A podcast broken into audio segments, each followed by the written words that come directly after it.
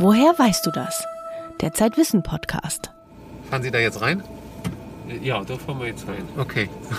Wenn man von Deutschland aus, vom Norden ans Mittelmeer will, dann hat man da ein ziemlich großes Hindernis. Die Alpen. Schön anzusehen, aber unbequem.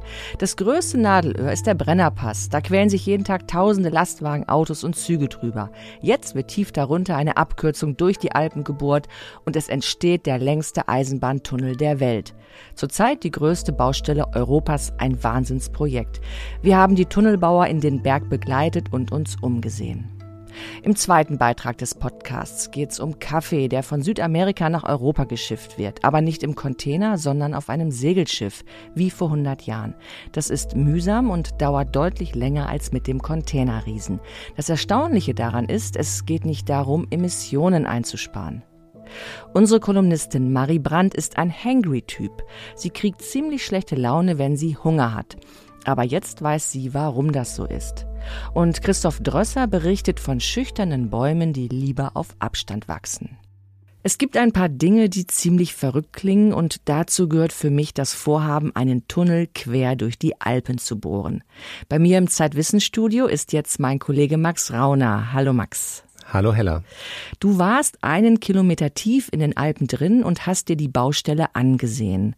Hattest du Angst?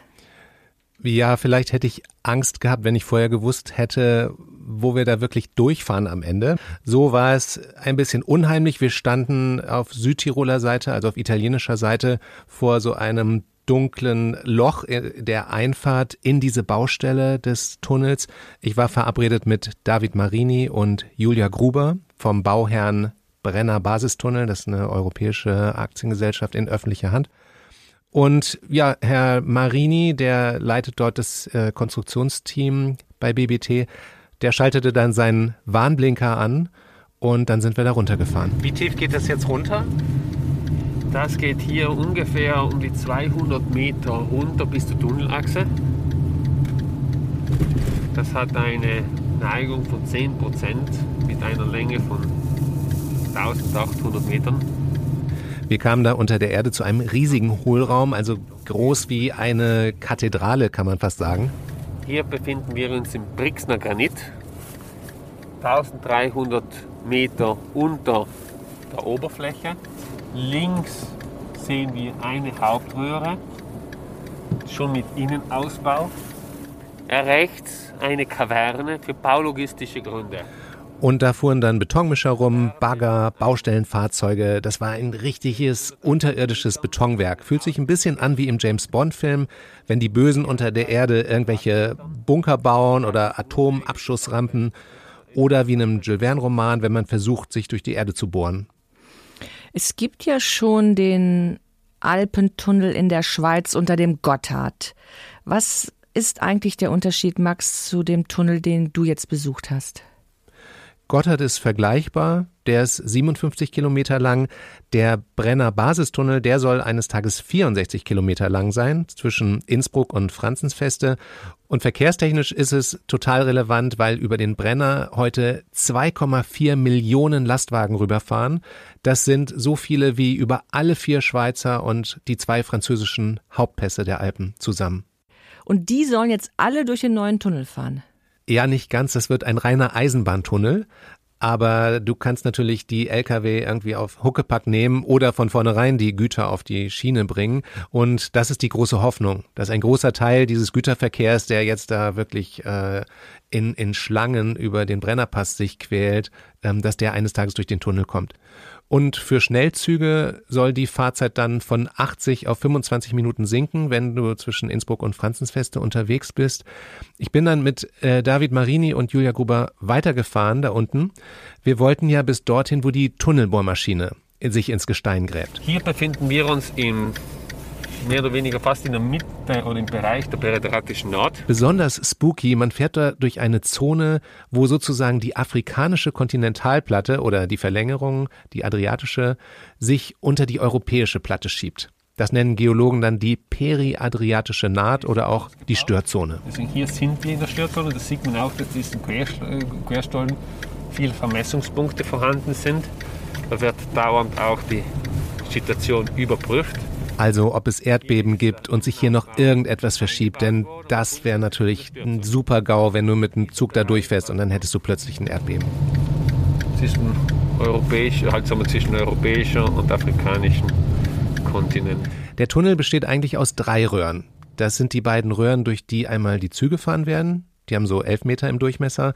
Und dann gibt's eine dritte Röhre, die ist etwas ja, mittig und etwas darunter. Die hat sechs Meter im Durchmesser. Das ist der Erkundungsstollen. Da bohrt man vor und guckt sich erstmal das Gestein an. Ich habe dann von italienischer Seite aus die Oströhre besucht. Und da sind wir dann an einer Art Bahnhof angekommen. Also das war ein Gleis. Von da fährt dann der Baustellenzug in die Röhre rein. Und dann kam noch Mario Maschi hinzu, der ist vom Baukonzern Astaldi und der ist dort für den maschinellen Vortrieb verantwortlich. Also es gibt einen Menschen, der macht Sprengvortrieb und der andere ist für den Maschinenvortrieb verantwortlich. Wir haben uns dann in diesen winzigen Zug gezwängt, Hartschalensitze, du musst den Kopf einziehen, es ist irre laut und es klingt jetzt etwas seltsam, aber wir haben uns dann erstmal über Frauen unterhalten. Virginia, Flavia und Serena. Questa qua è la Virgilia, questa praticamente sarebbe la figlia del nostro presidente Das ist di die, also Virginia ist die Tochter von, von dem Präsidenten von BTC, vom Tunnelkonsortium, beziehungsweise des äh, Vor Vorstands von Astaldi. Flavia è praticamente la figlia di Flavia. Bernardini di Ghella. Flavia ist die Tochter von Bernardini. Das Es ist nämlich Tradition, dass man Tunnelbohrmaschinen nach Frauen benennt. In der Oströhre, da wo wir reingefahren sind, die Tunnelbohrmaschine, das ist Virginia. Die ist nur noch fünf Kilometer von der unterirdischen Staatsgrenze Italien-Österreich entfernt. Und so eine Tunnelbohrmaschine, das ist eine, eine, das ist quasi eine Fabrik, eine runde Fabrik, 200 Meter lang, 11 Meter im Durchmesser. Da arbeiten um die 30 Leute. Da ist dann alles drauf, was du brauchst, weil es ja umständlich ist, die Sachen immer nach da vorne zu bringen. die ganze Elektrik, compressori, die Kompressoren, motori elettrici, Mo- Elektromotoren, pompe idrauliche, Hydraulikpumpen, tutta una serie di carroponti, die ganzen Hebekräne, quello che serve per alimentare also la all macchina. das, damit die Maschine funktioniert. Die drei Tunnelbohrmaschinen da unten stammen aus Deutschland. Die hat die Firma Herrenknecht gebaut. Du wohnst doch auch über so einem Tunnel hier in Hamburg, oder? Du meinst den Elbtunnel? Ja, genau. Der Autobahn-Elbtunnel. Genau, das ist die A7. Ja, der wurde nämlich damals auch mit so einer Riesenmaschine von Herrenknecht gebaut. Alpen ist natürlich nochmal was anderes, weil die Alpen so hart sind im Gegensatz hier zu diesem ganzen Schlick, der da bei euch unterm Haus ist. Jedenfalls diese, diese Tunnelbohrmaschinen, das sind Meisterwerke der Logistik, was aber nicht heißt, dass immer alles reibungslos läuft, denn da unten gibt's immer wieder Überraschungen. Was war denn so der heikelste Moment? Il momento più critico finora qual è stato? Eh, il momento critico quando abbiamo avuto l'ammasso spingente che ci ha schiacciato le macchine. Das war wirklich, als die Überlagerung so hoch war und der Druck so stark auf die Maschinen war, dass sie nach unten gedrückt wurden. Cioè, sono quando- state spinte in basso. Sì, sì, cioè, no, le- non è che le, le- le ha schiacciate, le- le- Also sie l'ammasso wurden roccioso le ha schiacciate. gedrückt. Perché Abbiamo fatto un cunicolo la- laterale, Also siamo wir haben einen davanti Seitenstollen gemacht, um vorne einen Zugang zu haben. e aperto Und dann haben wir das Ganze wieder freigelegt. Wir sind dann weiter nach vorne gegangen in dieser Maschine, wo ein Arbeiter in einem kleinen Raum vor Monitoren sitzt, quasi im Bauch von Virginia. Und von dort wird dann diese Riesenbohrmaschine gesteuert. Questa qui praticamente è la cabina di regia dove Also das l'operatore ist praktisch, wir nennen es unter Anführungszeichen die Regiekabine. dove ci sono tutti i parametri Hier di werden alle Parameter des Vortriebs angezeigt. telecamere per controllare Alle Kameras werden hier auch dargestellt, äh, die zeigen, was praktisch draußen auf der Maschine passiert. E il sistema di guida della macchina. Und das ist das Lenkungssystem der Maschine. Also das Prinzip ist so, dass vorne immer ein paar Meter gebohrt werden und dann wird ein zwei Meter breites Tunnelstück aus Beton eingesetzt. Das besteht aus mehreren Elementen, also so ein Betonring und der stabilisiert dann das Ganze. Okay, also der Vortrieb erfolgt gleichzeitig zur Montage des Rings und dann, nachdem der Ring montiert wurde, wird die Maschine nachgezogen. Wie eine Raupe. Dieses ganze, ganze Ding hier, steht das auf Rädern oder? E tutta la macchina eh, sta su ruote? Sì, tutto il backup sta sulle ruote. Ja. ja. Und gerade jetzt fahren wir nach vorne. Ah, deswegen. Sì, sì, sì, esatto. Esatto. Per quello si sente la sirena perché si sta muovendo. Deswegen hört man die Sirene, weil wir uns bewegen. Man spürt das eigentlich kaum, wie sich diese Fabrik bewegt, aber wenn man genau hinschaut, dann sieht man, wie das ganze Ding, auf dem man steht, so Zentimeter für Zentimeter vorwärts kriecht. Und dann machen sich alle wieder bereit fürs Bohren. Äh, in Kürze werden wir mit dem Vortrieb beginnen. Welchen Knopf muss man drücken äh, für E den quale Vortrieb? bottone bisogna schiacciare per scavare? Diesen hier. Advance, vorwärts. Und dann geht's los. Und dieses, was wir jetzt spüren, das Erdbeben, Le vibrazioni che sentiamo adesso, das ist der. Vortrieb. Perché è la, è la roccia che, che mangia la... cioè la testa che Das mangia la roccia. praktisch, äh, wir sprechen hier im Fachjargon davon, dass die Maschine den Stein auffrisst, beziehungsweise zerkleinert.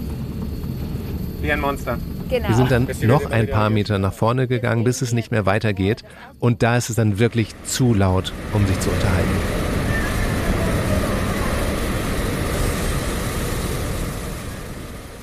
Wann soll der Tunnel fertig sein? Ja, das ist jetzt eine heikle Frage. Da gab es nämlich Verzögerungen, Streitereien zwischen dem, zwischen dem Bauherrn und einigen Auftragnehmern. Im Moment sagt man in circa zehn Jahren. Ich glaube, wir beide werden dann noch durchfahren. Und ja, selbst der Berliner Flughafen ist ja mal fertig geworden. Okay. München-Verona in dreieinhalb Stunden, das ist die Vision. Max Rauner über das Mammutprojekt Brenner Basistunnel. Max, vielen Dank für deinen Besuch. Ja, danke für die Einladung. Es gibt da noch jemanden, der jetzt in den Tunnelbau einsteigen möchte und alles natürlich viel besser machen möchte und das ist Elon Musk. Der hat auch schon eine Tunnelbohrfirma gegründet und einen Tunnel unter Las Vegas gebohrt. Über das Fernduell Elon Musk gegen Herrenknecht, darüber schreibt Max Rauner in seiner Reportage im aktuellen Zeitwissen Magazin.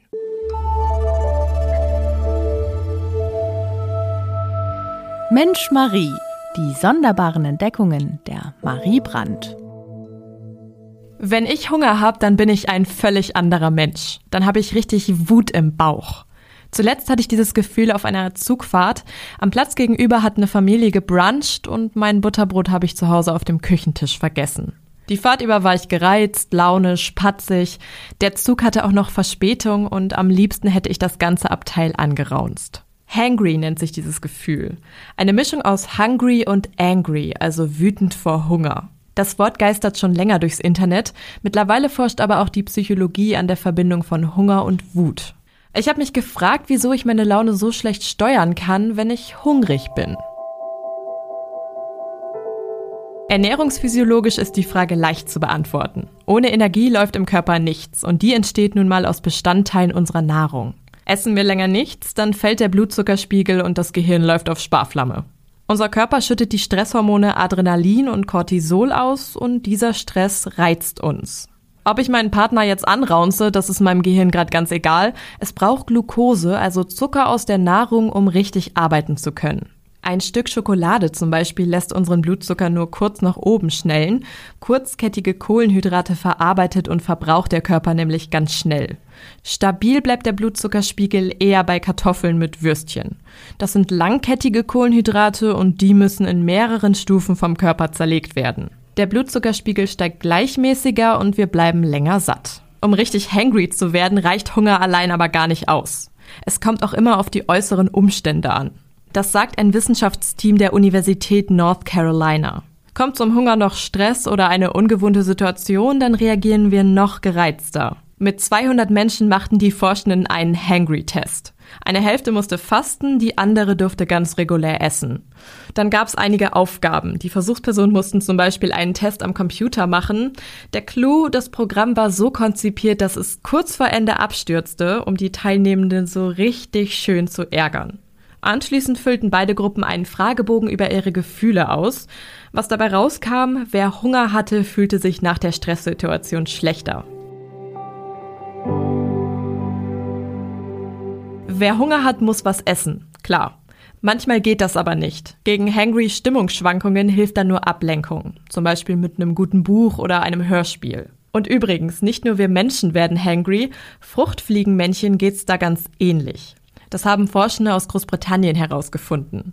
Bei einem Experiment mussten Fruchtfliegen 24 Stunden lang hungern. Als es dann endlich was zu essen gab, warfen die Fliegen ihr Sozialverhalten völlig über Bord.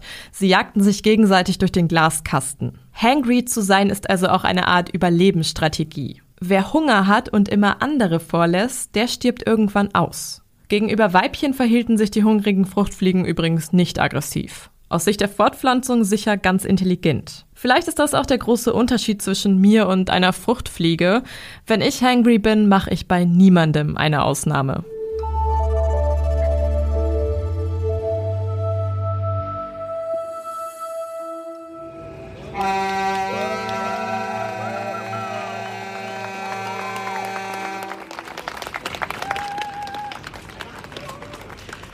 Bei mir im Zeitwissensstudio ist jetzt Alexandra Kunde. Hallo Alex. Hallo Hella. Du warst im Harburger Museumshafen, um dabei zu sein, wie ein uralter Segelfrachter festmacht.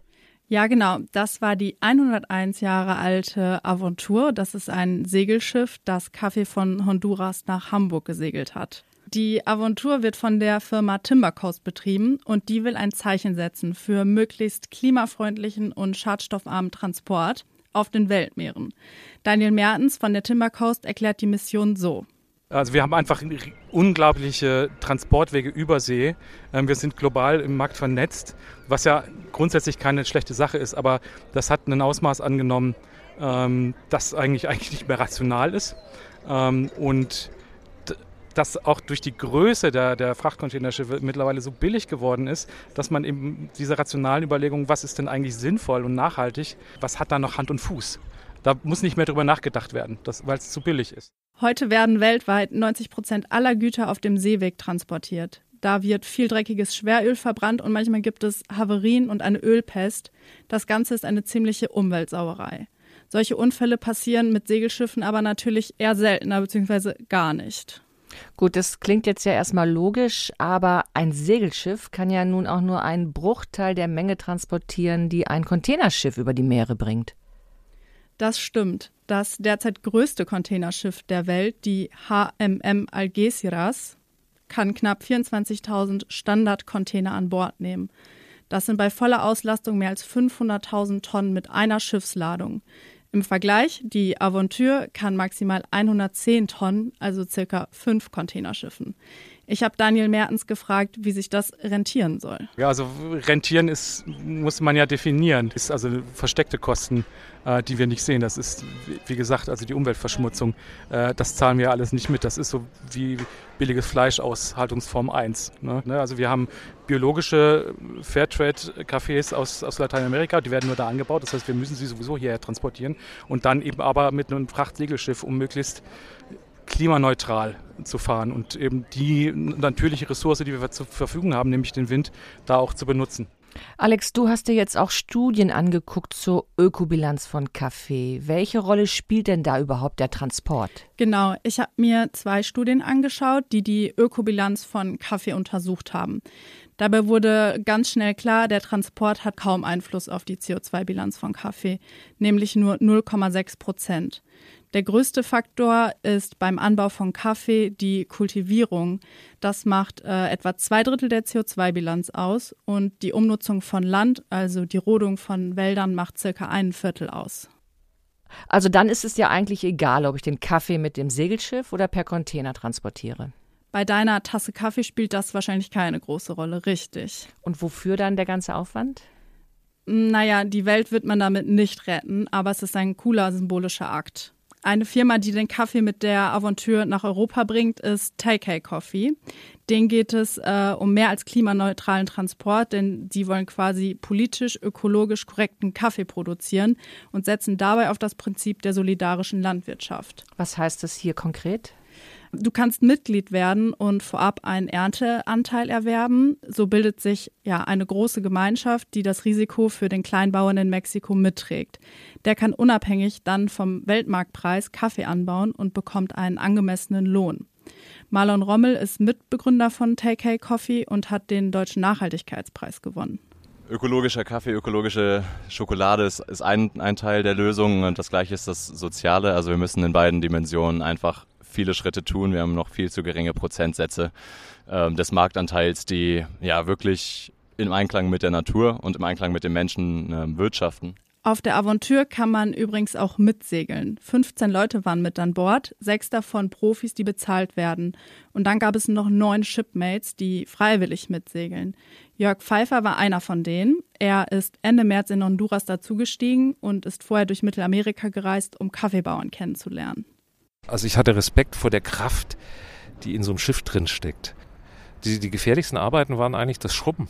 Und wenn das Schiff schaukelt, haust du immer, ich hatte immer blaue Flecken vom Putzen. Das ist mir noch nie passiert. Allerdings ist das Mitsegeln nicht ganz günstig. Von Hamburg nach Porto in Portugal ist man zwei Wochen unterwegs und zahlt über 1100 Euro. Alex, danke fürs Kommen ins Zeitwissensstudio. Gerne. Wer mehr über Container und die Containerschifffahrt erfahren möchte, der liest einen Text im aktuellen Zeitwissen-Magazin Die Welt aus der Sicht eines Containers.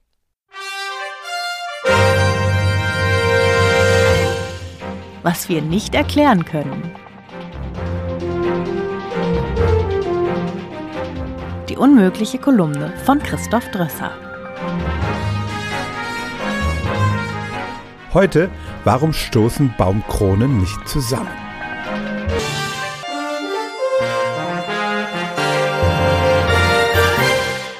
Vielleicht haben Sie das Phänomen noch nicht mit eigenen Augen gesehen, denn wenn man im deutschen Wald nach oben blickt, dann wachsen die Baumkronen gern zu einem dichten Blätterdach zusammen. Einige Baumarten in anderen Teilen der Welt aber sind regelrecht schüchtern. Deshalb spricht man auch von Crown Shyness. Dort berühren sich die Kronen zweier benachbarter Bäume nicht, sondern halten einen konstanten Abstand. Beim Blick nach oben sieht man immer einen schmalen Streifen blauen Himmel zwischen ihnen, ein faszinierender Anblick. Das Problem.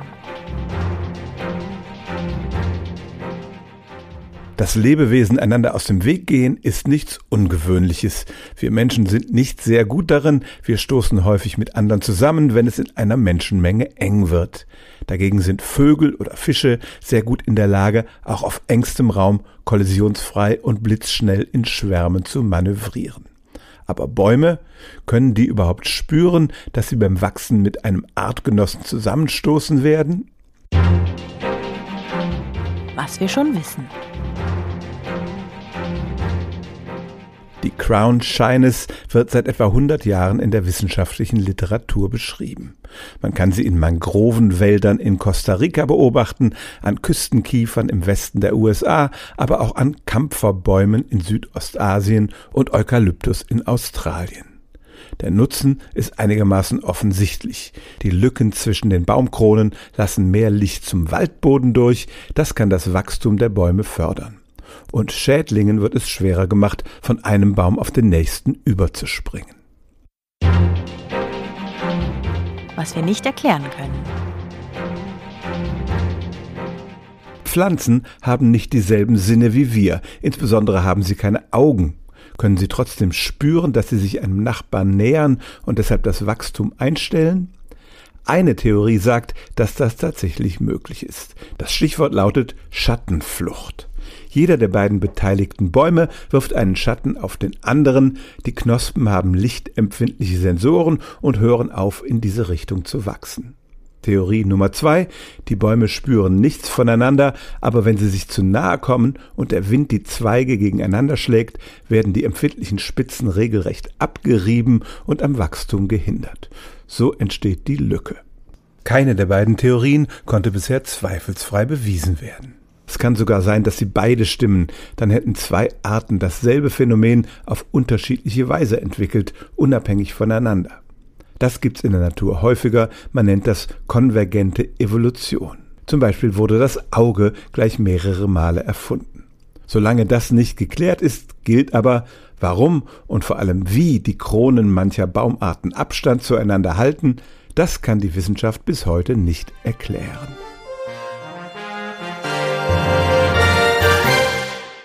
Wir haben noch weitere Themen im aktuellen Zeitwissen-Magazin. Wer losgeht, verändert alles. Lassen Sie sich inspirieren von den Wanderungen berühmter Schriftsteller wie Franz Kafka, Virginia Woolf oder Mark Twain.